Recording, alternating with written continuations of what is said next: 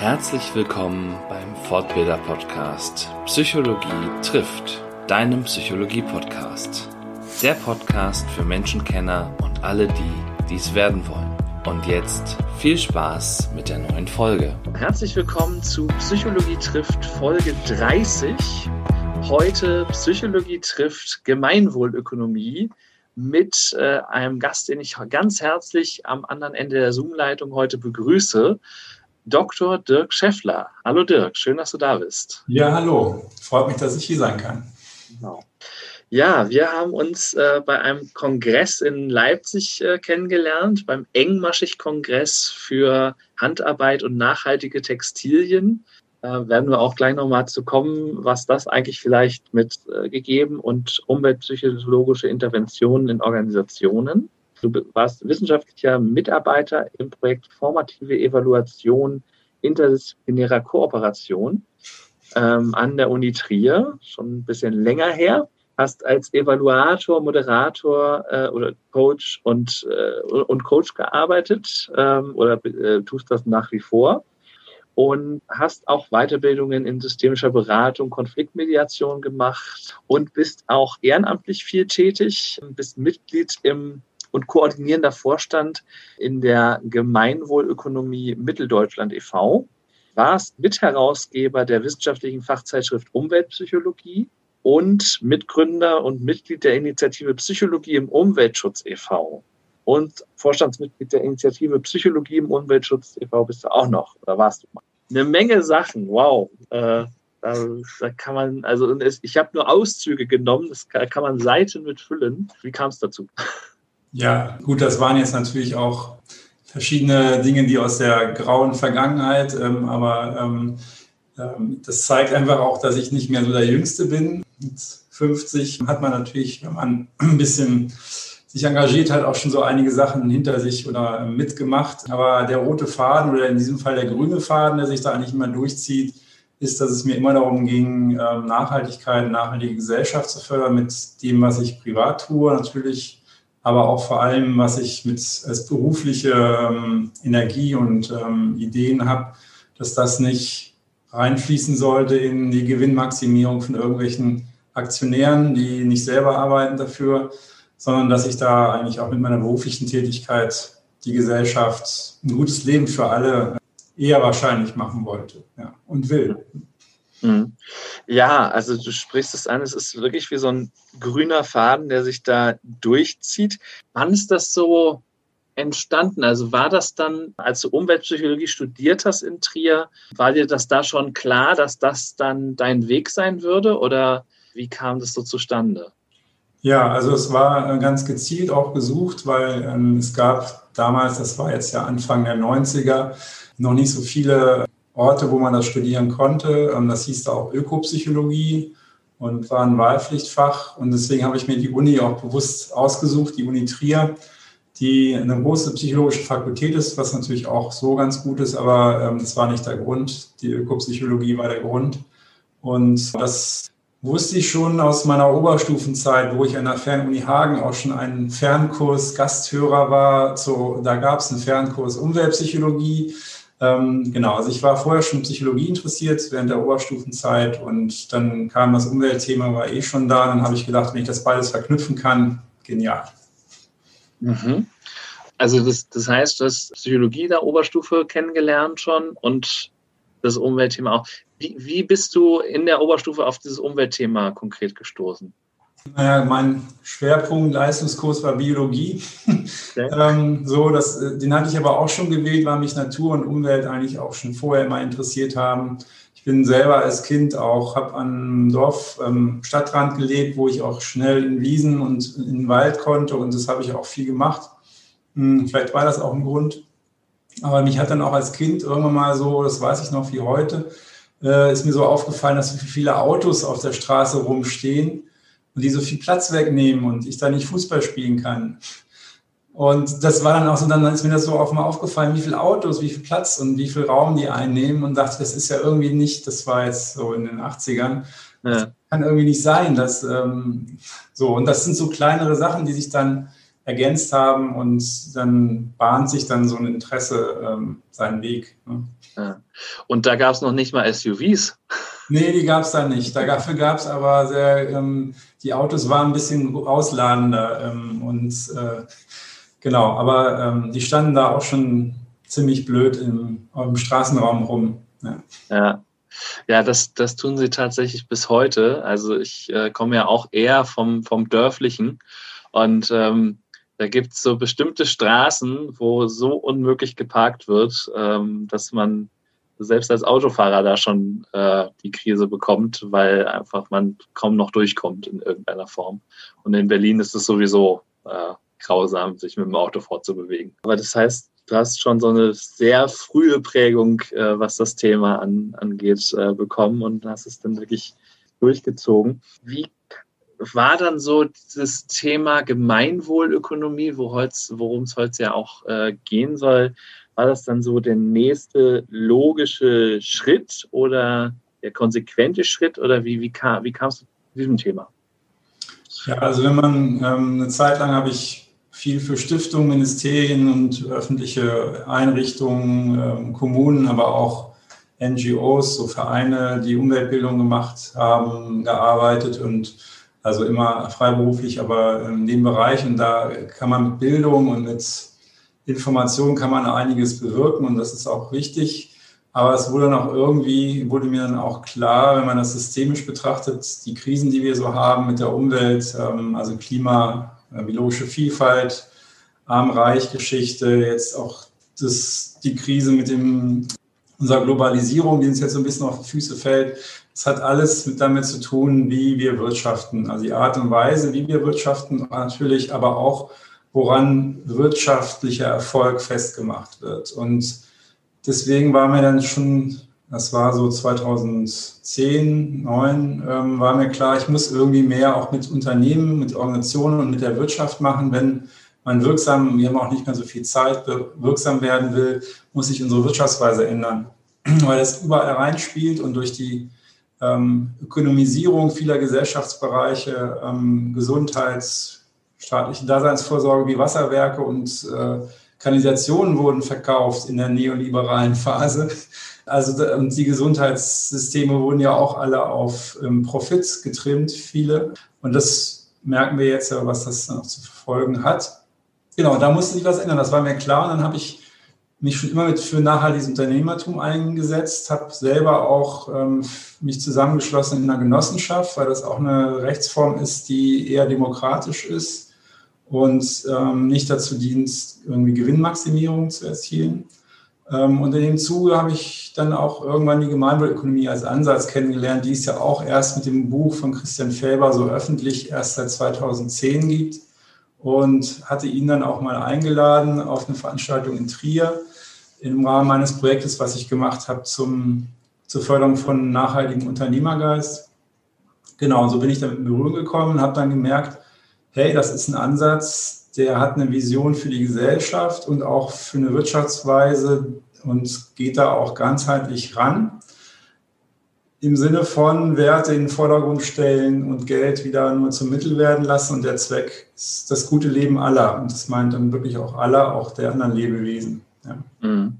Genau, jetzt gehen wir schon so ein bisschen in die Definition rein. Ne? Also, wie, wie, würdest du jemandem, der davon noch nie was gehört hat, äh, erklären, was ist Gemeinwohlökonomie? Naja, ähm, der Hauptsatz ist eigentlich die Idee, dass das Wirtschaften dem Wohle aller dient und der Natur. So. Und der Rest ist eigentlich dann wiederum auch die ganzen Instrumente und Konzepte, die die Gemeinwohlökonomie hat, dient eigentlich nur dazu, das zu realisieren und ist im Grunde eine Weiterentwicklung der sozialen Marktwirtschaft, nicht nur um eine ökologische Ebene, sondern auch um eine ganz klar ethische, ähm, weil nämlich Werte jetzt auf einmal im Wirtschaften wieder eine Rolle spielen und die Ethik eine Rolle spielt. Und die Wirtschaftsweise, wie wir sie haben, ist kein Naturgesetz. Auch wenn die Betriebswirte, die klassische Betriebswirtschaft das so sieht ist das nicht so. Das ist menschengemacht. Jetzt, jetzt, fallen, jetzt fallen einige BWLer oder VWLer vielleicht hinten über, gerade wenn sie das. ja, Das, das können die ab, glaube ich. genau. Du hast gesagt, es ist eine Erweiterung der sozialen Marktwirtschaft. Das finde ich deshalb spannend, weil das, das heißt ja auch, es, es geht jetzt da nicht darum, das System als Ganzes zu verändern, sondern es zu erweitern oder, oder den Fokus zu verschieben. So, so würde ich das jetzt erstmal verstehen, oder? Wie, wie, wie siehst du das? Ja, es ist eine Reform, würde ich sagen. Ähm, und zwar eine möglichst demokratisch legitimierte. Also das dann entweder durch ein Parlament oder auch durch eine bürgerdemokratische, basisdemokratische Abstimmung ähm, in der Verfassung ähm, auch mal festgelegt wird, konkreter festgelegt wird, woran was der Zweck der Wirtschaft ist. Also heute schon haben wir das so ein bisschen drin stehen, also in manchen Verfassungen sogar explizit, in der bayerischen steht sogar explizit drin, dass das Wirtschaften dem Gemein, allein dem Gemeinwohl dienen soll. Hm. Und im Grundgesetz steht, das Eigentum verpflichtet und ja. es soll zugleich ja auch dem Allgemeinwohl dienen. Und auch in der sächsischen Verfassung äh, steht es auch so drin. Da wird sogar nochmal besonders hervorgehoben im Land der Erfindung des Nach der Nachhaltigkeit. Da steht nicht nur Eigentum verpflichtet, sondern sein Gebrauch soll zugleich dem Wohl der Allgemeinheit dienen. Das ist wie im Grundgesetz. Und dann kommt in sächsischen Verfassung noch hinzu, insbesondere die natürlichen Lebensgrundlagen schonen. Im Land des Braunkohletagebaus. Ja. Da sehen wir, wir haben Werte in der Verfassung drinstehen, die in unserer Wirtschaftsweise nicht die Rolle spielen, die ihrem Verfassungsrang eigentlich zukommt. So jetzt mal verfassungsrechtlich äh, oder wertemäßig argumentiert. Äh, das bräuchte man aber jetzt eigentlich auch nicht, weil wir sehen ja auch so, nicht nur durch die Pandemie und die Corona-Krise jetzt, dass so wie wir wirtschaften, das auf Dauer nicht tragbar ist und nicht mhm. krisenfest ist. Ja, Ne? Spätestens seit äh, Fridays for Future ist da der, äh, die Aufmerksamkeit ja auch, auch drauf äh, gekommen. Genau.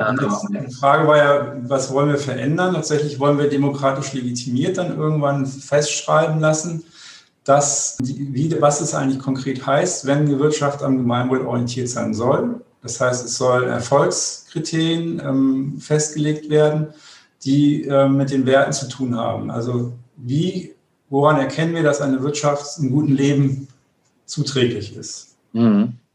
Und das heißt, es soll nicht mehr darum gehen, äh, zum Beispiel auch die Steuerlast oder auch die Beteiligung bei öffentlichen Aufträgen soll nicht mehr danach äh, hauptsächlich gehen, wie günstig ist es im Sinne von finanziell günstig, sondern es soll auch ein Kriterium sein, wie sehr fördert ein Unternehmen Gemeinwohl mit der Art und Weise, wie es diese Angebote erwirtschaftet. Weil wir haben es ja oft, dass der günstigste eigentlich auf Kosten von geringen Lohnkosten, Auslagerung, Globalisierung, Stichwort, oder Missachtung von Umweltauflagen, ähm, Sozialstandards einen guten Preis bieten kann, der günstiger ist als Unternehmen, die das beachten. Mhm. Und damit schneiden wir uns als Gesellschaft natürlich, wenn wir Geld als einziges Kriterium haben, ins eigene Fleisch im wahrsten Sinne des Wortes, weil wir geben Leuten Geld, die unsere gesellschaftlichen Lebensgrundlagen kaputt machen.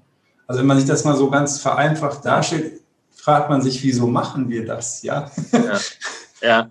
Wir setzen uns auf einen Ast ähm, und sägen den nicht selber ab, aber bezahlen denjenigen, der unseren Ast absägt, sozusagen. Genau, aber in dem Sinne, wir sägen ja auch selber dran. Mit unseren Wirtschaft heißt ja nicht nur die Unternehmen und die Wirtschaftspolitik, sondern Wirtschafts Subjekte, Akteure sind ja auch wir, also als Familie, als Einzelperson, mit jeder Entscheidung, wo ich mein Bankkonto habe, wo ich meinen Strom beziehe, wie ich einkaufe, bis hin zu, ähm, wie, was ich für ein Lebensstil im weiteren Sinne ja, äh, führe. Und das hängt oft nicht nur von den Werten ab, die Menschen haben, sondern auch einfach mit den Möglichkeiten. Also wenn ich jemand bin, der aus welchen Gründen auch immer viel Geld verdient, ist die Wahrscheinlichkeit sehr hoch, selbst wenn ich vielleicht ökologisch orientiert bin, dass ich einen sehr hohen ökologischen Fußabdruck habe. Mhm.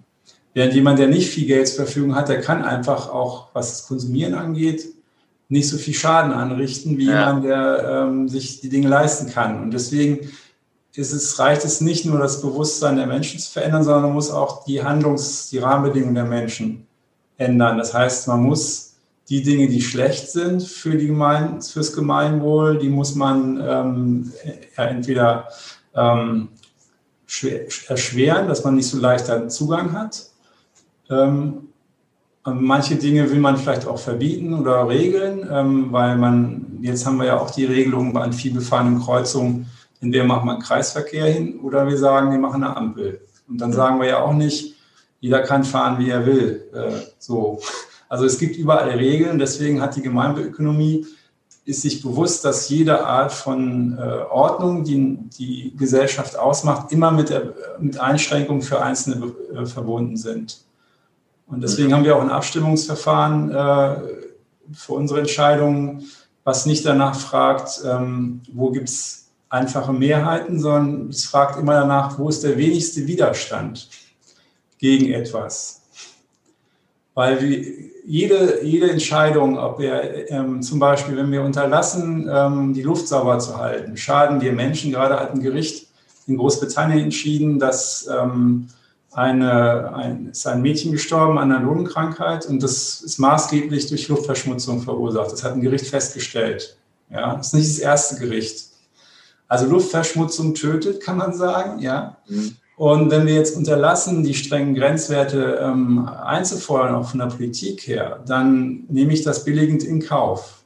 Ja, jetzt ja. schon.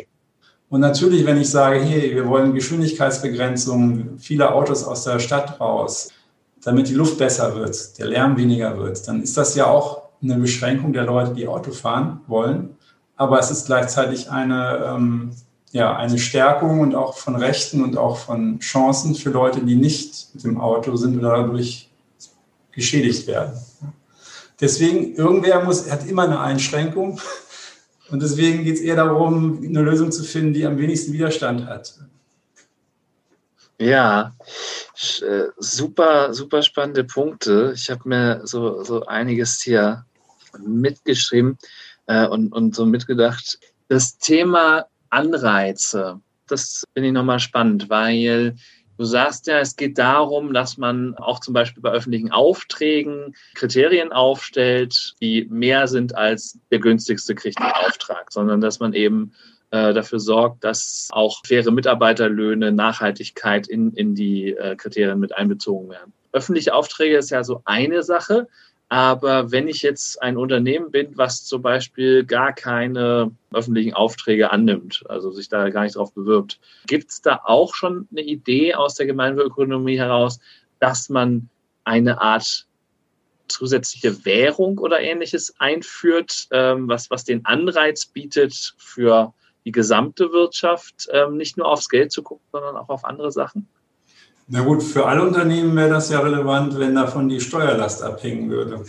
Mhm. Ah, okay. Mhm. Also dann hätte das ja auch eine, eine gesamtwirtschaftliche Steuerwirkung, mhm. die Steuer. ähm, genau. Und zum anderen geht es auch darum, aus der Wirtschaft heraus selber diesen Ansatz auch oder so in dieser Art zu wirtschaften ähm, äh, ernster zu nehmen. Das tun ja auch immer mehr Unternehmen und Dafür gibt es dieses Instrument, was ergänzend zur Finanzbilanz gedacht ist, die Gemeinwohlbilanz, wo ein mhm. Unternehmen transparent macht, wie es zum Gemeinwohl beiträgt, nach verbindlichen und einheitlichen Kriterien, was auch ähm, dann extern überprüft wird, dass da kein Greenwashing oder Gemeinwohlwashing entsteht. Und in diesen Gemeinwohlbilanzen wird halt dargelegt, wie man diese Menschenwürde, wie man Solidarität und Gerechtigkeit ökologischen Nachhaltigkeit und auch Transparenz und Mitbestimmung in den Firmen, aber auch mit, mit den Kunden und auch mit Mitunternehmen, wie man diese Werte lebt. Und GWÖ-Unternehmen, die das machen, die sind auch daran interessiert und ähm, auch um mehr Gemeinwohlbilanzpunkte zu kriegen, müssen die auch in ihren Lieferketten und ihren Mitunternehmen immer mehr dafür sorgen, dass da auch gute Standards eingehalten sind. Also ein Autohaus, was eine Gemeinwohlbilanz hat und dann einen Zulieferer hat, der, das wird halt gucken, ähm, dass die Zulieferer auch keine Ausbeutungslöhne zahlen. Ja? Und dann vielleicht sagen, hey, wenn du das in Zukunft nicht machst, ähm, dann muss ich mir jemand anders suchen, der mir mein Autohaus putzt. Ja? Oder im, im Beispiel jetzt von einem äh, gemeinwohlbilanzierten Unternehmen hier in der Region Mitteldeutschland, Teil Auto Leipzig, Die haben natürlich an den verschiedenen Standorten, wo ihre Autos in Mitteldeutschland stehen, ähm, verschiedene Firmen, die die warten und pflegen. Und die sind da mit denen auch in einem sehr kooperativen Austausch. Was wird an Zeit benötigt? Was braucht ihr an Geld? Was können wir bezahlen? Also eher in einem Dialog. Mhm. Natürlich schon auch, jeder hat seine Interessen, aber damit eher offen. Kooperatives Wirtschaften ist im Grunde auch ein, ein wichtiger Wert. Also so wirkt man dann ja in die Lieferketten und in die andere Wirtschaft hinein. Und je mehr das machen, desto mehr Wirkung entfaltet das natürlich, sodass Unternehmen sich vielleicht dann irgendwann mal gar nicht mehr leisten können, auf diese Dinge nicht so gut zu achten, weil sie dann bei anderen Unternehmen, die wichtige Kunden sind, keine Schnitte mehr haben. Ja. Wenn man das jetzt mal äh, voraussetzt, also sprich, äh, es gibt eben mehr Augenhöhe, mehr Kooperation, gibt es dann überhaupt noch Konkurrenz?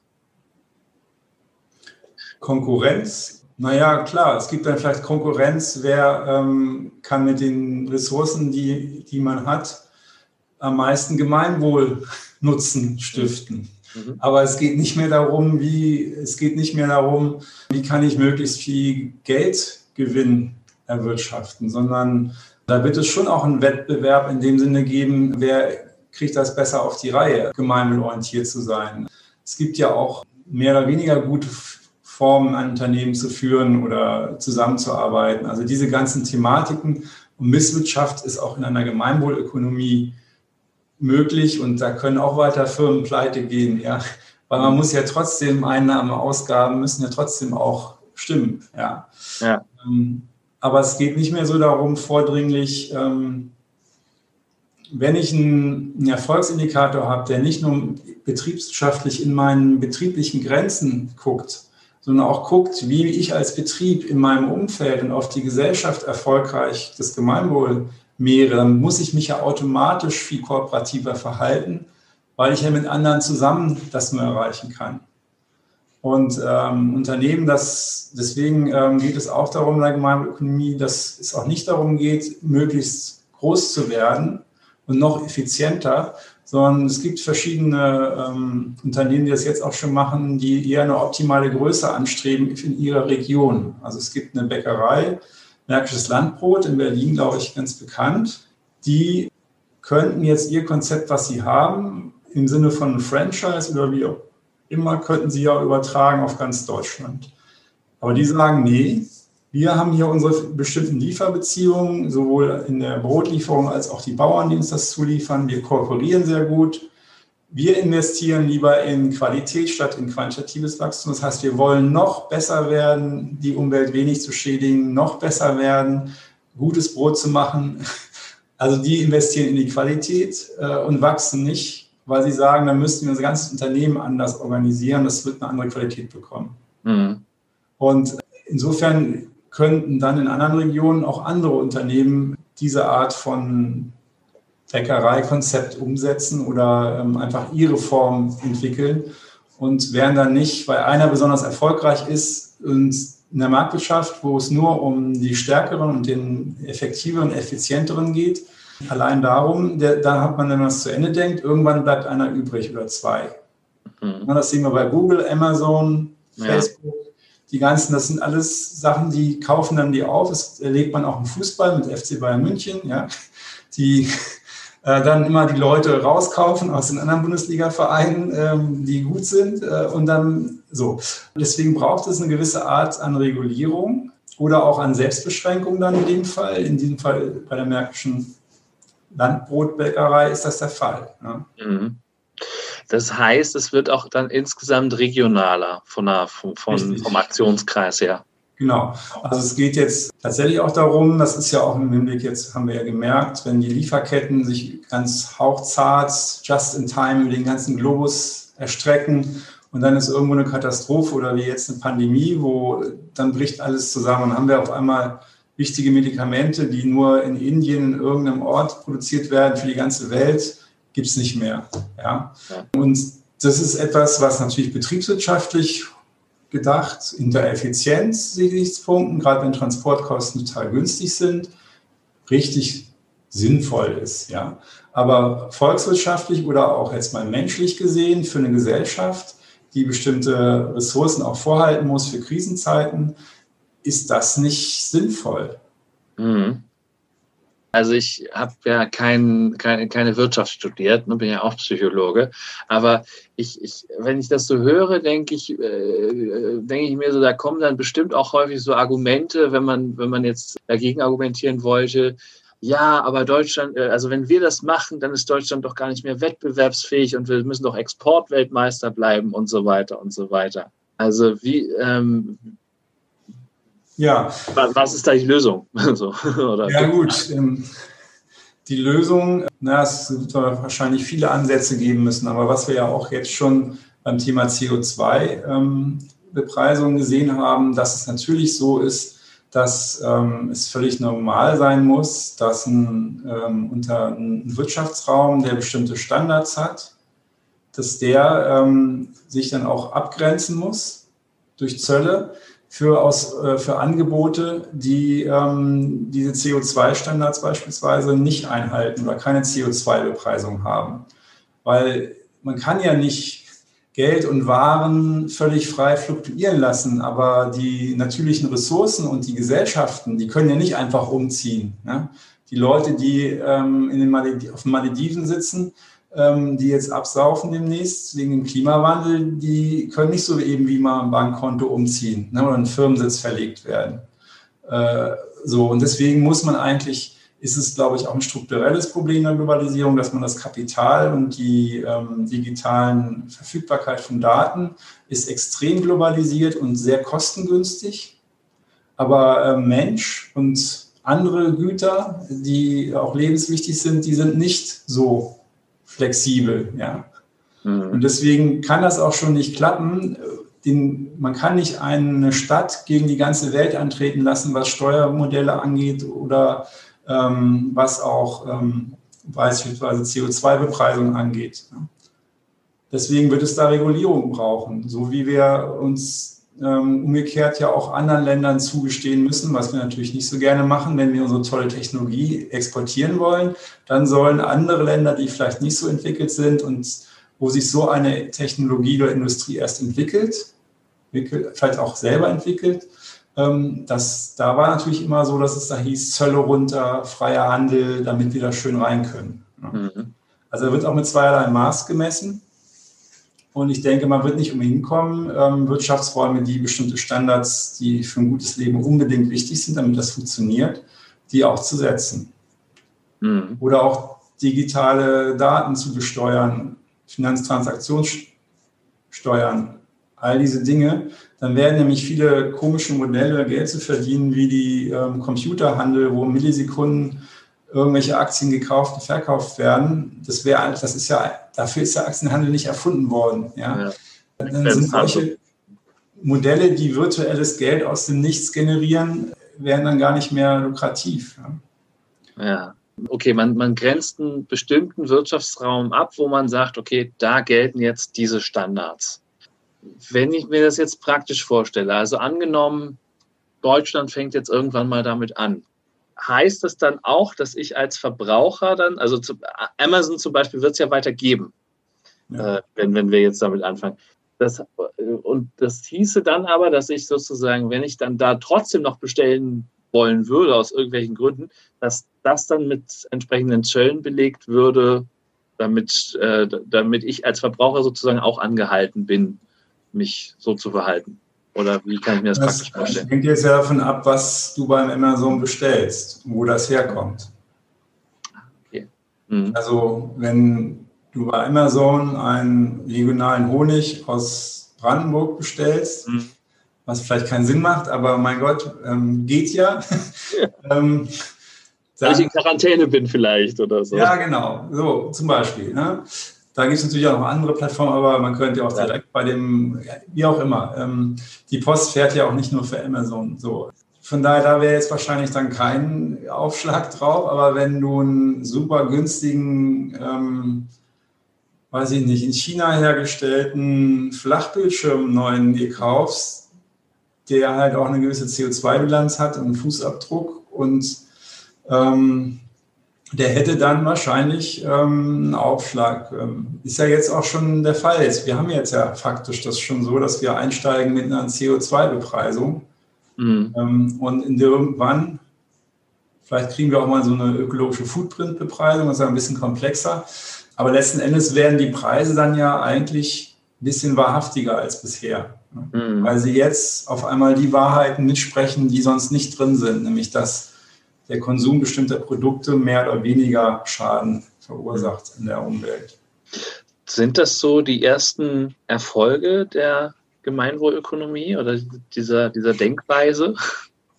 Na gut, also in dem Sinne, die Gemeinwohlökonomie ist ja ein Ansatz, die Art des Wirtschaftens zu verändern, die natürlich ganz viel einschließt, was auch die klassischen Umweltthemen sind. Aber jetzt diese konkreten Punkte, die ich genannt habe, da war die Gemeinwohlökonomie-Bewegung jetzt nicht direkt daran beteiligt. Das ist ja eher Klima- und Umweltbewegung und äh, das sind ja auch Erfolge von 10, 20 Jahren Arbeiten. Mhm. Genau. Also was eher ein Erfolg ist, dass die Gemeinwohlökonomie als Ansatz auf der EU-Ebene ähm, auch anerkannt wird und empfohlen wird als ein Ansatz, der ähm, zumindest die Gemeinmobilisierung, um Unternehmen die nachhaltige Berichterstattung zu ermöglichen, also nicht finanzielle Berichterstattung, dass das ähm, auch in das nationale Recht übernommen werden soll. Das gibt es eine Empfehlung vom Wirtschafts- und Sozialausschuss der EU. Genau, also das ist, finde ich, schon mal so ein Erfolg. Und dass es auch immer mehr Unternehmen gibt, die das einfach machen, die Pionierunternehmen. Das sind meistens kleine und mittlere Unternehmen, wo auch Inhaber geführt und werteorientiert gearbeitet wird, ohnehin schon. Aber es gibt auch immer mehr Unternehmen, die merken, hm, wenn ich in 10, 20 Jahren noch erfolgreich sein will, ähm, muss ich selber gucken, dass ich nicht die Grundlagen meines Wirtschaftens zerstöre. Und ein großes Thema ist auch Fachkräftegewinnung. Und die Unternehmen merken, zunehmend, dass, sie, dass die Fachkräfte weniger werden. Und wie mache ich mich attraktiver, weil immer mehr Geld bezahlen bringt dann auch den Fachkräften nichts mehr. Also ob ich nun 5.000 oder 6.000 Euro verdiene, das macht nicht so einen Unterschied, wie wenn ich 1.000 oder 2.000 Euro verdiene.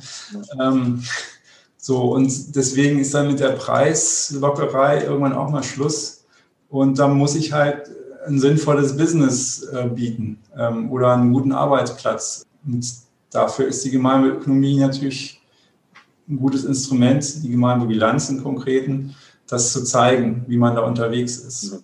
Mhm. Und die Unternehmen, die es machen, die haben auch Erfolge. Also auch muss jetzt nicht nur die Gemeinwohlbilanz sein, es gibt ja auch andere ähm, Instrumente, das darzustellen. Aber die, die das machen und glaubhaft machen, die haben teilweise, ähm, brauchen keine Ausschreibung machen, weil sie so viel Initiativbewerbung bekommen. Wow. Das trifft wahrscheinlich für alle Branchen zu, aber in der Bankenbranche und im, wo es um IT-Fachleute geht, da war, weiß ich das konkret, dass das so ist. Ja. Also das heißt, so eine Gemeinwohlökonomiebilanz kann auch einfach fürs Unternehmen oder ist, nicht kann, sondern ist äh, fürs Unternehmen auch aktuell schon einfach ja, eine, eine, eine gute Visitenkarte nach außen, um Fachkräfte anzulocken. Genau, je nachdem natürlich, wie die Bilanz ausgefallen ist. Ne? Ja, okay, genau. Guter Punkt, ja.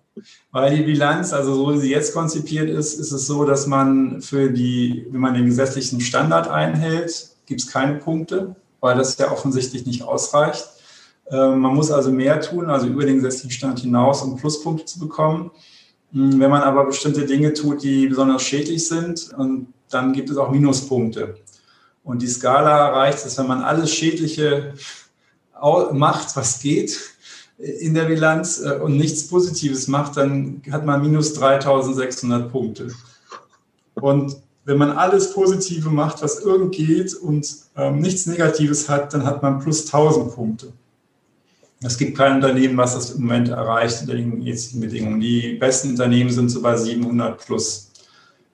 Das, also gibt es nicht viele, aber ein paar gibt es schon. Also Märkisches Landbrot, diese Bäckerei, ist so eins von den Unternehmen. Genau. 700 hört sich auch schon, ja, also bis zu 1000 hört sich schon, schon ganz gut an. Ja, wir sind aber mit diesen Punkten, die sind wichtig, um eine Transparenz herzustellen und so auf einen Blick eine grobe Einordnung zu machen. Wir sind aber mit den Punkten auch ein bisschen unglücklich, weil das immer so diese, dieses, wieder dieses Ranking-Gedöns ähm, auslöst in den Menschen. Oh, der hat nur 700, manche Unternehmen sagen, oh, ich habe nur 500 Punkte von 1000. Dann war ich so, nee, du hast 500 Punkte von minus 3600 bis 1000, ja. Und du bist 500 Punkte über dem gesetzlichen Standard, ja. Aber wenn man immer der Beste sein will, das ist ja auch so ein Ding, dann äh, ist so eine Skala halt äh, manchmal auch führt in die Irre. Ne? Ja. Ja, und ihr hattet ja auch angesprochen, ne, wenn man bestimmte Dinge tut, ähm, dann kann man wahrscheinlich gar nicht in den Plusbereich kommen. Also wenn man irgendwo ein Kohlekraftwerk betreibt oder so, dann schwierig. Also das Gute ist, wenn man, also wir haben zum Beispiel hier in, in Sachsen einen Gerüstbauer, äh, beziehungsweise der Gerüstbaudienstleistung, so Spezialgerüstbau anbietet, der äh, muss natürlich für seine Gerüste Stahl verwenden. Also Bambusgerüste sind hier noch nicht so, so verfügbar. Also in Asien wird das ja durchaus gemacht, aber bei den hiesigen Vorschriften und äh, gerade im Spezialgerüstbau ist, glaube ich, das einfach noch Zukunftsmusik mit Bambus. Auch wenn man Fahrräder aus Bambus machen kann, ist eigentlich ein tolles Material. Aber ja. ähm, das heißt, er muss Stahl und es gibt nur zwei ähm, Anbieter in Europa eigentlich, die Stahlgerüste anbieten. So. Jetzt kann er sich davon einen aussuchen, aber wo der jetzt den Stahl, wie der den Stahl produziert und wo der den Stahl herkriegt, wo das Erz geschürft wird und so weiter, da hat er natürlich als Gerüstbauer, jetzt der ist ja kein, äh, ist einer von vielen Kunden dieser ähm, Gerüsthersteller, hat er wenig Einfluss drauf. Das heißt, aus der Nummer kommt er nicht raus dass er bei der Beschaffung von diesen Gerüsten einfach negative Umweltauswirkungen hat.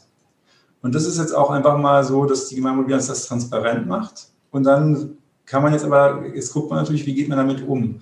Und er hat sich jetzt eine Waschanlage gebaut, bauen lassen für richtig viel Geld, die es ermöglicht, diese Gerüste länger zu nutzen und auch ähm, immer wieder so zu reinigen, dass sie sowohl was die Arbeitssicherheit angeht beim Zusammenbauen und aber auch ähm, natürlich beim Transport nicht immer so Mörtelreste und mhm. dran sind. Mm, und das heißt, er geht mit diesem Gut, was so unter viel Aufwand mit Schäden in der Umwelt erzeugt wurde, möglichst langlebig und sorgsam um. Und das gibt dann natürlich auch wieder Pluspunkte, auch wenn es die Schäden in der Umwelt nicht negiert. Ja? Mhm.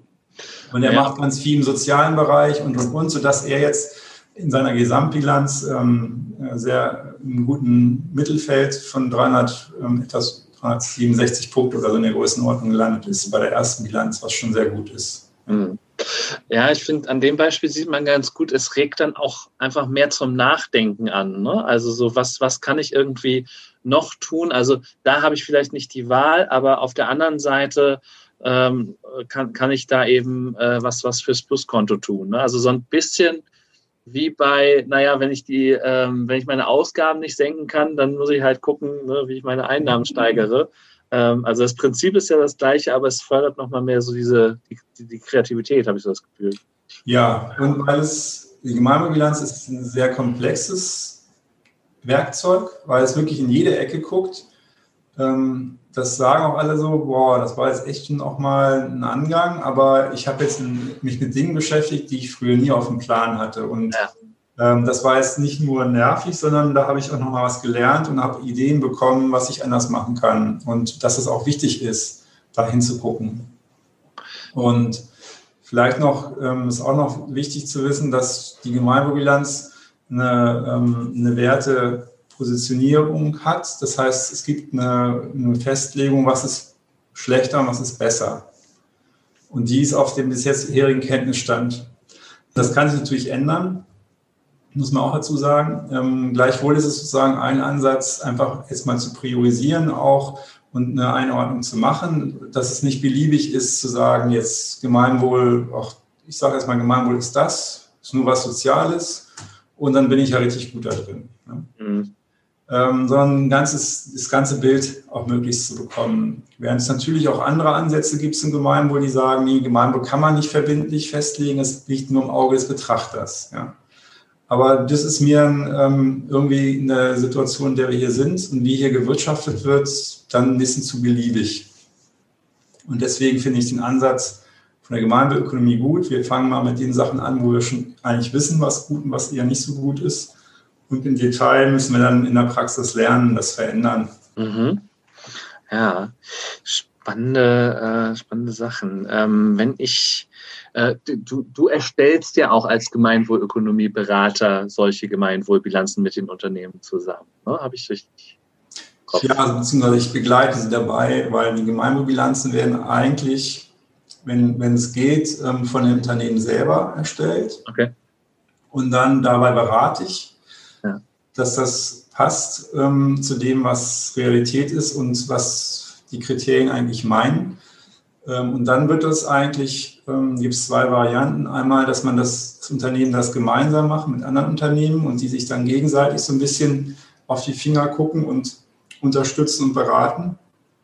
Und das moderiert wird von dem Berater. Oder das, ähm, dann, das ist dann sozusagen die sogenannte Peer-Evaluation, wo man sich gegenseitig bewertet sodass dann immer noch mindestens zwei andere Unternehmen auf die Bilanz eines Unternehmens geguckt haben. Hm. Und die hm, umfassendere, ein ähm, bisschen aufwendige, auch von den Kosten her, ist die Variante, dass man die Gemeinwohlbilanz erstellt und anschließend guckt ein Auditor drauf, der auch das Unternehmen besucht. Genau. Mhm. Wie so ein, ein richtiger Prüfer. Ja. Wie lange dauert so ein Prozess? Es hängt davon ab, wie komplex das Unternehmen ist, mhm. wie viele Daten, die man dafür braucht, schon vorliegen. Mhm. So von bis Spanne? Ja gut, es gibt Unternehmen, die haben das in einem halben Jahr gemacht und andere haben auch anderthalb Jahre dran gesessen. Ne? Mhm. Mal die Frage, ähm, wie viele Ressourcen kann man reinstecken? Also es sind viele Faktoren, die dann Einfluss haben, aber ich denke mal, ein halbes Jahr sollte man, äh, ist schon stramm, aber geht. Hm? Ja. Ja, es, also hört sich ja auch echt nach Organisationsentwicklung an. Ne? Genau. Das braucht es eigentlich. Ne? Richtig. Und das ist eigentlich auch die Idee. Es geht ja nicht nur darum, die Bilanz zu erstellen, das ist ja eigentlich mhm. wieder nur ein Mittel. Der Zweck ist ja, das Unternehmen stärker aufs Gemeinwohl auszurichten. Deswegen ja. ist es eigentlich ein Organisationsentwicklungsansatz. Und die Unternehmen müssen sich auch nach zwei Jahren wieder rezertifizieren, das heißt wieder eine Bilanz erstellen. Und bei jeder Bilanz soll man sich eigentlich auch Entwicklungsziele setzen, die dann wieder überprüft werden. Ja, es soll eigentlich was sich entwickeln. Wir wollen ja, dass die Unternehmen ihre Stärken behalten, ausbauen und die Schwächen abbauen. Ja. Genau, und es gibt, äh, wenn ich das noch richtig von deinem Vortrag äh, aus Leipzig im Kopf habe, auch sowas wie einen Veröffentlichungszwang der Gemeinwohlbilanz. Ne? Genau. Also wenn man äh, eine Gemeinbilanz erstellt, kann man das natürlich einfach nur intern machen. Aber in dem Moment, wo ich mit den Ergebnissen an die Öffentlichkeit trete oder ähm, ein Bericht dazu, der muss von extern überprüft sein. Und die Berichte, die sind dann auch zu veröffentlichen, die ausführlichen Berichte. Es gibt manche Unternehmen, die das dann, weil der Bericht ja auch ein bisschen technisch ist, dann eine Zusammenfassung machen, die kundenfreundlicher oder allgemeinverständlicher ist. Auch Teil Leipzig hat das auch sehr schön gemacht. Die haben da extra einen ähm, Experten mit beauftragt, Kommunikationsexperten, die das nicht nur schön gelayoutet haben, sondern auch nochmal sprachlich, textlich interessant geschrieben haben. Äh, das ist ein gelungenes Beispiel, finde ich, wenn man das auch allgemein zugänglich macht. Aber in der Tat, die Berichte müssen alle veröffentlicht werden. Da geht es um Transparenz, ne? dass es auch nachprüfbar wird für Dritte. Hm. Und das veröffentlichen die Unternehmen dann auf ihrer eigenen Homepage oder gibt es da auch ein zentrales Portal, wo ich mal gucken kann, wer ist denn schon dabei? Genau, also Sie müssen es bei sich selber veröffentlichen, aber der Bericht ist auch immer über das Gemeinwohlökonomie-Portal zugänglich. Also wenn die Ihre Website abschalten, ist das Ding trotzdem über unsere Website zugänglich. Ja. ja okay. Und da gibt es auch auf der auf ähm, ecogood.org/de, da findet man auch Beispiele für ähm, Unternehmensbilanzen und eine Zusammenstellung, wer das schon gemacht hat. Ja. Mhm. Okay, packen wir auf jeden Fall in die sogenannten Show Notes, äh, dass man da nochmal nachlesen kann. Wunderbarer Tipp, danke dafür. Wenn wir das jetzt nochmal verbinden mit deiner Profession als Umweltpsychologe, inwieweit würdest du sagen, spielt dein Wissen aus dem Bereich Umweltpsychologie eine Rolle in, in der Gemeinwohlökonomieberatung oder in, in dem, was du heute machst? Mhm. Also ich bin ja nicht nur Umweltpsychologe, sondern auch Organisationspsychologe von der, also mir ging es immer auch viel um Kommunikation und Kooperation, auch bei der Umweltpsychologie. Naja, die Umweltpsychologie macht sich ja schon Gedanken, wie kommt es dazu, dass Menschen sich auf eine bestimmte Art verhalten und guckt, wie spielt zusammen, was die Menschen bewegt und das, was in der Umwelt ist, dieses Zusammenspiel. Und eine Umwelt ist natürlich auch das Unternehmen. Also was bietet das Unternehmen eigentlich für Verhaltensmöglichkeiten, was setzt es für Normen, was ähm, habe ich eigentlich ja, für Angebote, mobil zu sein, zum Unternehmen zu kommen, ähm, Sprichwort Dienstfahrrad oder Autopool, ähm, muss ich meine Dienstfahrten, mit was für Autos mache ich die, habe ich fairen Kaffee in der Kantine, ähm, habe ich ein veganes oder ein vegetarisches Gericht? Ähm, oder muss ich immer Fleisch essen, wenn ich in der Kantine essen gehe. Das sind ja alles Verhaltensmöglichkeiten, die auch ein bisschen mitbestimmen, was ich aus meiner Überzeugung in, konkret machen kann. Ne? Also es, ich kann ja noch so überzeugt sein, wenn ich keine andere Wahl habe, dann wird das nicht real. Und das ist genauso eine Perspektive, die natürlich auch eine Rolle spielt, wenn es darum geht, an vielen Stellen der Gemeinwohlökonomie mit Werte, wie lebe ich Werte Unternehmen, wie kann ich dazu bringen, dass die Mitarbeiter da mitziehen. Ähm, da habe ich sehr viel, was ich da einsetzen kann. Ähm, aus der Erfahrung heraus, was Einfluss hat auf das menschliche Bewusstsein, ähm, die Motivation von Menschen, etwas zu tun, aber auch welche Verhaltensmöglichkeiten und ähm, Anreize, Normen braucht es. Ähm, mhm. Das Verhalten sich ändert und akzeptiert wird, auch Änderungen. Da geht es ja auch darum. Ja. Wir werden ja nie 100 Prozent der Leute für eine Idee begeistern können. Das ja. Also ja, die Wahrscheinlichkeit zu dem äh, gewünschten Verhalten, nicht richtigen Verhalten, sondern zu dem gewünschten Verhalten erhöhen, indem wir die Bedingungen ändern. Das sozusagen. Genau.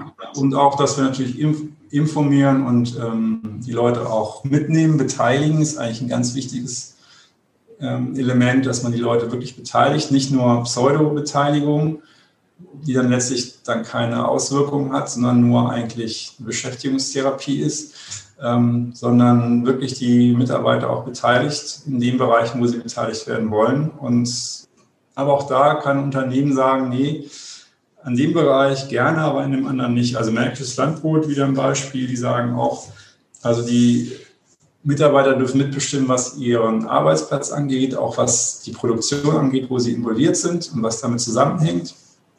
Aber die ganz großen Entscheidungen, was das Unternehmens, die Unternehmensführung angeht, Strategie, da werden sie nur angehört, aber dürfen sie nicht mitbestimmen, weil sie auch das Risiko nur zum Teil selber tragen dann. Ähm, mhm. Das ist, deswegen werden die bei, einer, bei der jetzigen Gemeinwohlbilanz nie die volle Punktzahl bekommen, was Mitentscheidungen bei, von Mitarbeitenden angeht. Mhm. Aber das ist ja auch nicht vielleicht das Ziel, muss man ja auch nicht sondern es macht einfach Transparenz auf der Skala von Entscheidungen von Mitarbeitern, sind wir halt da in der Mitte und da haben wir gute Gründe für, dann ist es ja auch gut. Ja. Du hattest vorhin auch noch mal den Punkt äh, genannt, so dieses Thema wahre Preise. Ne? Also was ist eigentlich der wahre Preis? Das ist ja auch was, was äh, Penny äh, aufgegriffen hat. Die haben ja jetzt zumindest diese Initiative, dass neben den Preisen, die man tatsächlich zahlt, der echte Preis äh, ausgezeichnet wird zumindest, dass man mal sieht, was würde das denn eigentlich kosten, wenn wir alles irgendwie ähm, richtig machen würden. Hilft sowas dabei, um ähm, eben immer so einen Schritt näher in diese äh, Richtung der Gemeinwohlökonomie zu machen? Oder ist das ein Tropfen auf dem heißen Stein, der eigentlich nicht viel Bedeutung hat? Naja, klassisch Markt theoretisch gesprochen geht es ja darum, Markt funktioniert nur dann, wenn die Marktteilnehmer Transparenz über alle Informationen haben, um die für sie beste Entscheidung zu treffen. Ja. Also klassisch. Ähm, das habe ich auch schon mal gehört. so, also insofern ist etwas, ähm, was, was bei den Produkten, den Dienstleistungen ähm, mehr Transparenz herstellt, was eigentlich wirklich mit verbunden ist und was ich damit auslöse, ja eigentlich schon mal eine gute Sache. Das gilt sowohl für diese, den Öko-Footprint als natürlich auch dieser Nutri-Score, ähm, die Ampel. was die Gesundheitsgeschichten angeht oder diese Tierwohl-Labels, wobei äh, da gab es ja gerade von der Stiftung Verbrauchertest, dass die gar nicht ähm, wirklich im Supermarkt ankommen. Und wir müssen natürlich auch aufpassen, dass wir nicht eine Labelflut haben und kein Mensch versteht das mehr. Ne? Das ist ja ähm, genau, und es, es, ist auch geplant, dass es für Gemeindeökonomieunternehmen ein Label gibt, was sie auf die Produkte machen können, dass Unternehmen, das Verbraucher sehen können. Ähm, ah, das Unternehmen ist gemeinwohlorientiert und hat die, die Punktzahl oder so auf wie so einer Energieeffizienzskala, so A, B, C, D. Ne? Mhm. ähm, das ist ja so ein bisschen eingeführt. Das ist auch geplant. Ich hoffe, das kommt jetzt nächstes Jahr, ja. noch sichtbarer wird. Also auf jeden Fall eine gute Sache. Von daher wüsste ich jetzt nicht, was dagegen spricht, außer dass man dann mal gucken muss, wie das man das alles zusammenführt. Ne? Mhm. Und natürlich müssen die Labels bekannt sein. Und äh, der andere Aspekt ist, ich muss ja auch die, die Möglichkeit haben, das nachhaltigere Produkt zu kaufen. Ja? Weil es ist ja dann oft so, dass diese Produkte vielleicht ähm, nicht immer sehr viel teurer sind oder so, aber ähm, na, manchmal sind sie das natürlich schon. Ähm, und je nachdem, was ich, wie viel Geld ich verfügbar habe, muss ich entweder mein Lebens-, mein Ernährungsstil jetzt bei der Ernährung ändern, dass ich es mir leisten kann, hochwertige Produkte zu konsumieren, also weniger teure, hochverarbeitete Produkte, Junkfood, weniger Fleisch leider essen. Man muss nicht ganz auf Fleisch verzichten, aber viel weniger, das müssen wir ja sowieso. Ähm, dann habe ich auch mehr Geld für Biogemüse. Ja, und das ist aber, sind so Sachen, ja, da äh, hängt es ein bisschen auch von der individuellen Flexibilität und Offenheit ab und Umstellungsbereitschaft und ja. was gerade hip ist. Ne? Es kann ja sein, dass das irgendwie noch mehr hipper wird. Ähm, dann machen die Leute es deswegen. Genau. Also das ist vielleicht auch noch so ein Punkt, man muss den Menschen eigentlich immer ähm, mehrere An Aspekte aufzeigen, weil nicht wir sind verschieden und manchmal ist es das Motiv, ich will den Tieren nicht schaden, manchmal ist es Motiv wichtiger, ich will meiner Gesundheit nicht schaden. Und das muss halt beides erkennbar sein. Ne? Ja, und dann das Thema Gewohnheitstier, nicht? Also als, als Psychologen wissen wir, wie, wie schwierig Veränderungen sich individuell umsetzen lassen. Und ähm, das, also ich äh, nehme mich da ja auch nicht aus. Also da ähm, das braucht einige, einiges an Durchhaltevermögen und, und äh, Versuchen, äh, so eine Ernährungsumstellung zum Beispiel äh, ja. durchzieht. Ne? Ähm, das ist natürlich klar. Und meistens braucht es auch einen konkreten Anlass dafür. Entweder von außen, wie wir es jetzt haben, durch Pandemie-Maßnahmen haben wir unsere Verhaltensgewohnheiten in ganz vielen Bereichen jetzt ändern müssen, ähm, haben manches hassen gelernt und anderes lieben ja, ähm, Homeoffice-Thema, äh, je nachdem, was ich für Bedingungen habe, ist das eine, eine, Erleichterung. Ich muss nicht mehr eine Stunde in der Berliner S-Bahn rumtuckeln, ähm, sondern ja, habe mehr Zeit, vom Bett zum Schreibtisch zu kommen. genau, aber wenn man dann die Kinder um sich rum hat oder eine lärmende Baustelle vor der Tür, ist es dann ja auch nicht unbedingt Genau, also es hängt immer auch ein bisschen von dem Individuum ab, aber Gewohnheiten sind ja so High-Cost-Verhaltensänderungen, die sind sehr aufwendig. Die sind meistens natürlich trotzdem möglich. Äh, man braucht mal aber ein bisschen mehr drumherum, dass es passiert. Und es gibt ganz viele tolle Low-Cost-Entscheidungen, die billig sind, sage ich mal, für einen selbst ähm, im Sinne von einem Aufwand, nämlich die man vielleicht auch nur einmal treffen muss und dann hat man das auf eine gute Bahn gelenkt. Zum Beispiel, da bin ich jetzt gespannt. Da, wo beziehe ich meinen Strom her? Ja, ja? Ökostrom. Naturstrom. Ja, sehr gut. genau. Oder bei welcher Bank bin ich? Ja. Länder Volksbank, ja. ja. Gut, da hängt es jetzt, da gibt es solche und solche Volksbanken, aber ähm, genau, das sind so Sachen, die man einmal entscheidet und dann hat man es hinter sich und dann ist man auf, einer, auf der, was das angeht, auf der guten Seite. Ähm, und es gibt, ja. Glück gehabt. Oder ähm, auch, es gibt natürlich auch, wenn man da Entscheidungsfreiheit hat, in manchen Bereichen, wo man wohnt, kann man ja schon sehr viel ähm, Einfluss nehmen darauf, wie lang sind meine Wege, was für Verkehrsmittel muss ich dafür nutzen ähm, und das, wofür muss ich Geld aufwenden, um meinen normalen Lebensalltag zu bewerkstelligen. Und das ist natürlich so ein strategisches Denken, was manche Leute auch oft nicht so im Blick haben. Ne? Also die dann dass natürlich Häuser in der Stadt, die am Rand sind, günstiger sind, ist dann auch oft dann das Problem, dass man dann im Endeffekt genauso viel Geld ausgibt, weil man noch ein zweites Auto braucht oder was auch immer. Dann hat man da zwei Kisten stehen, wohnt am Stadtrand, das ist natürlich auch schön. Und das sind alles so Entscheidungen, die eine Rolle spielen und uns dann bestimmte Gewohnheiten nahelegen. Ja. Wenn man da mal ist, dann ist man teilweise, wie man nennt, Fahrtabhängigkeit, dann ist man da erstmal drin, wenn man das Eigenheim da hat und jetzt muss man es abbezahlen. Ne? Ja, und ich glaube, die Rechnung machen wenig Leute auf. Ne? Da, das, also so zu sagen, okay, ne, da ist das günstigere Haus, da gehe ich hin. Ja, aber dass ich dann mehr für Benzin, Auto irgendwie so ausgebe, das mhm. äh, beziehe ich dann irgendwie nicht in die Rechnung mit ein. Ja, vielleicht schon auch irgendwie, aber ähm, ja, ich weiß nicht, wie, wie, viele Leute dann so eine Vollkostenrechnung machen, aber klar. Ähm. Spannend. Ähm, jetzt ist ja, also ich habe beim Engmaschig-Kongress gelernt, in, in einem der Vorträge, es ist zum Beispiel im Moment gar nicht möglich, die absolut nachhaltige Kleidung zum Beispiel zu tragen, weil ähm, es, es gibt dann noch nicht den perfekten nachhaltigen Stoff. Ökobaumwolle haben wir gelernt, ist, äh, zu, also ist der Wasserverbrauch sehr hoch. Son bei den sonstigen Kriterien knallt das ganz gut ab. Ähm, aber also bei jedem Stoff ist, so ein, ist irgendwo ein kleines Problem, mindestens. Jetzt gibt es ja Leute, die dann auch sagen, naja, wenn ich jetzt als Verbraucher auf alles irgendwie versuche zu achten, dann kann ich mir irgendwie gar nichts mehr holen. Wie, inwiefern wirst du dieser Aussage zustimmen? Und ähm, was wäre deine Antwort darauf? Also die eine Antwort ja klar, wenn man auf alles achtet, dann ist das ein Fulltime-Job. Auch mangelnder Transparenz geschuldet, die wir in so einem System noch haben.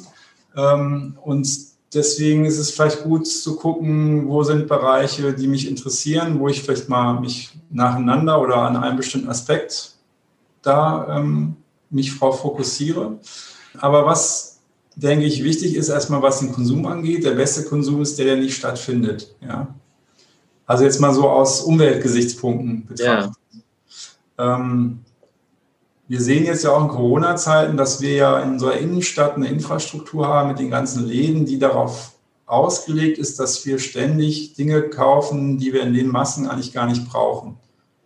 Und das ist, wird jetzt deutlich. Ne? Wenn, und das ist ähm, natürlich schon eine harte Erkenntnis, das, was das eigentlich auch bedeutet für Stadtraumgestaltung und für Wertschöpfung ähm, in, in, der Region, wenn wir das, was wir bisher so gemacht haben, was ökologisch total unsinnig ist, nicht mehr machen. Ähm, was heißt das auch für die Leute, die bisher diese Dinge hergestellt haben, in der, im globalen Süden zum Beispiel? Ähm, die haben dann ja auch nicht mehr ihr, ihren Job. Also das ist, wie du schon sagst, verflixt komplex und man kann eigentlich nur was falsch machen, könnte man denken, aber man könnte auch sagen, ich kann nur etwas, egal was ich besser mache, es ist auf jeden Fall schon mal ein bisschen besser. Mhm. Ähm, deswegen weniger konsumieren, ähm, wenn man konsumiert, das, was man nach bestem Wissen als ökologisch am besten. Das heißt, eher reparieren, tauschen, teilen und dann kommt eigentlich erst neu kaufen. Mhm. So, das sind so ein paar Faustregeln. Oder alles, was sehr hoch verarbeitet ist und von weit her kommt, eher nicht. Oder und saisonal und regional, das sind so ein paar Kriterien, die helfen können, mit Faustregeln keine groben, üblen Fehltritte zu machen. Ja. Mhm. Das ist die eine Seite. Ähm, ja, und die andere Seite, die politische Seite ist, wenn das so ist, dass die Rahmenbedingungen auch durch Politik und fehlende Politik so sind, dass ich mich gar nicht richtig verhalten kann, dann ist ja nicht die Konsequenz zu sagen, okay, dann kann ich mich halt nicht richtig verhalten, sondern als politischer Mensch in der Demokratie muss ich mich dann eigentlich verpflichtet fühlen, ob ich das wichtig finde und für meine Werte und mein Selbstverständnis, dass ich mich dafür einsetze, dass die Rahmenbedingungen so werden, dass ich mich eigentlich nur richtig verhalten kann. Ja, und das nicht mit dem Einzelnen nur überlassen wird, das Richtige zu tun, sondern und da haben wir, glaube ich, seit 10, 20 Jahren ein extremes Defizit, dass Politik nicht konsequent aufs Gemeinwohl in dem Sinne gerichtet ist dass wir uns so verhalten können, dass wir der Umwelt nicht schaden, dass wir Leute nicht ausbeuten global und dass wir ähm, nicht unnötig ähm, Dinge verkonsumieren und unseren Wohlstand darauf aufbauen, dass irgendwo andere Leute ausgebeutet werden, sei es die Natur oder die Menschen. Mhm. Ja. Da muss ich mich politisch engagieren und mit Leuten drüber reden. Nur so findet Veränderung statt. Ja. Ich frage mich gerade, ob das erst seit 10, 20 Jahren so ist mit der Ausbeutung, aber. Äh also alles, was wir, was Umweltsachen angeht, auch ähm, viele von den wirtschaftlichen Problemen, die sind eigentlich seit den 70er Jahren bekannt. Ja. Auch Klimawandel. Ja.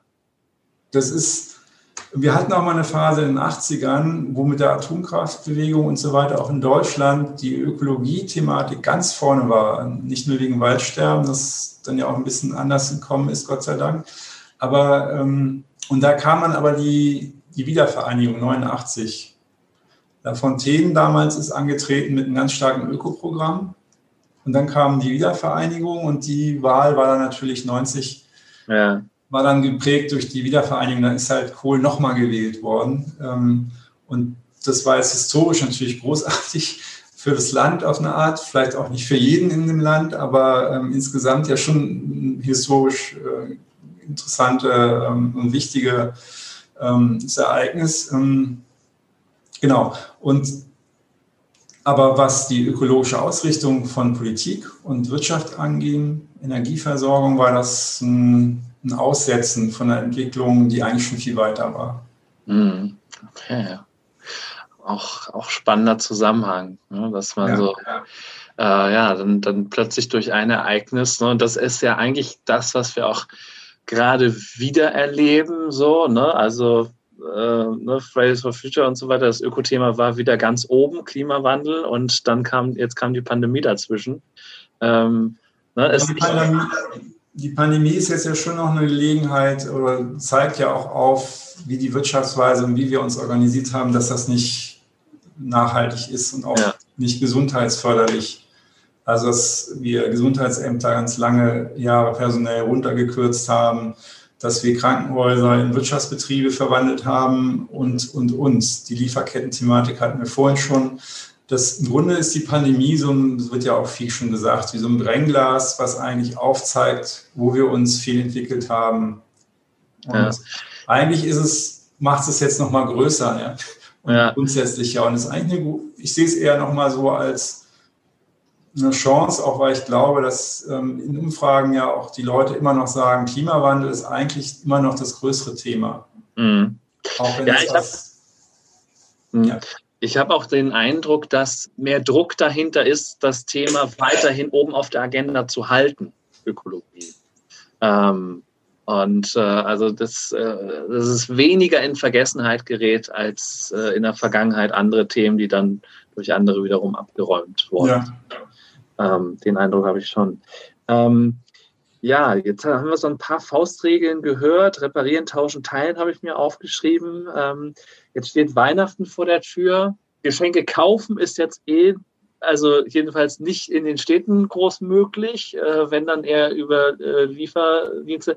Was würdest du denn als so ein ähm, so, so ein nachhaltiges Geschenk empfehlen? Was, äh, also wenn ich mich dann doch entschließe, eben die zweitbeste Lösung zu wählen. Also du hast ja gesagt, der beste Konsum ist der, der nicht stattfindet. Also insofern gar keine Geschenke wäre wahrscheinlich das Beste.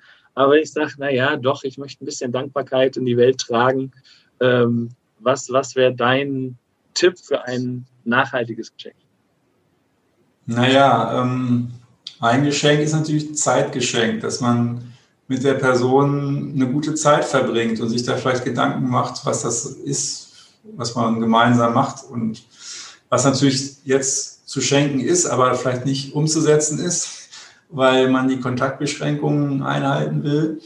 Hm, aber im engeren Kreis ist das ja schon vorstellbar. Ähm, das ist einfach, das ist, glaube ich, etwas, was einem selber ja auch gut tut, weil man sich ein bisschen aus dieser Verwertungslogik von Zeit, Effizienz rausnimmt, wenn man sagt, ich nehme jetzt mal ein bisschen mehr Zeit fürs Private und oder für Freunde. Ähm, genau. Dann, was ich natürlich auch immer gut finde, ist zum Beispiel ähm, Bücher zu verschenken, die vielleicht nicht neu gekauft sind. Es gibt ja auch gebraucht Kulturgüter, in mhm. diesem Fall Bücher, ähm, die man weiter, also vielleicht auch sogar in der eigenen Wohnung schon, in dem eigenen Bücherregal. Bücher, die man eigentlich nicht mehr wirklich zur Hand nehmen wird, die aber vielleicht toll waren und die zu einer Person passen, die einfach weiter zu schenken, ist etwas, was man machen kann, was auch nachhaltig ist. Ähm, genau. Und naja, das sind gleich mal so die, die Punkte, die jetzt auch ein wenig mit Materiellen zu tun haben. Und das ist, glaube ich, ganz mhm. gut. Okay. Also das heißt, wenn jemand zufällig das Buch vom Christian Felber im Bücherschrank hat, dann ja, also, genau. also die Christ, Christian Felber hat die Gemeinwohlökonomie, ähm, ist ja aus einer, ähm, in Österreich aus einer Gruppe von Unternehmern und ihm so auch entstanden. Ähm, und er hat es dann nochmal gut zusammengeführt in diesem Buch.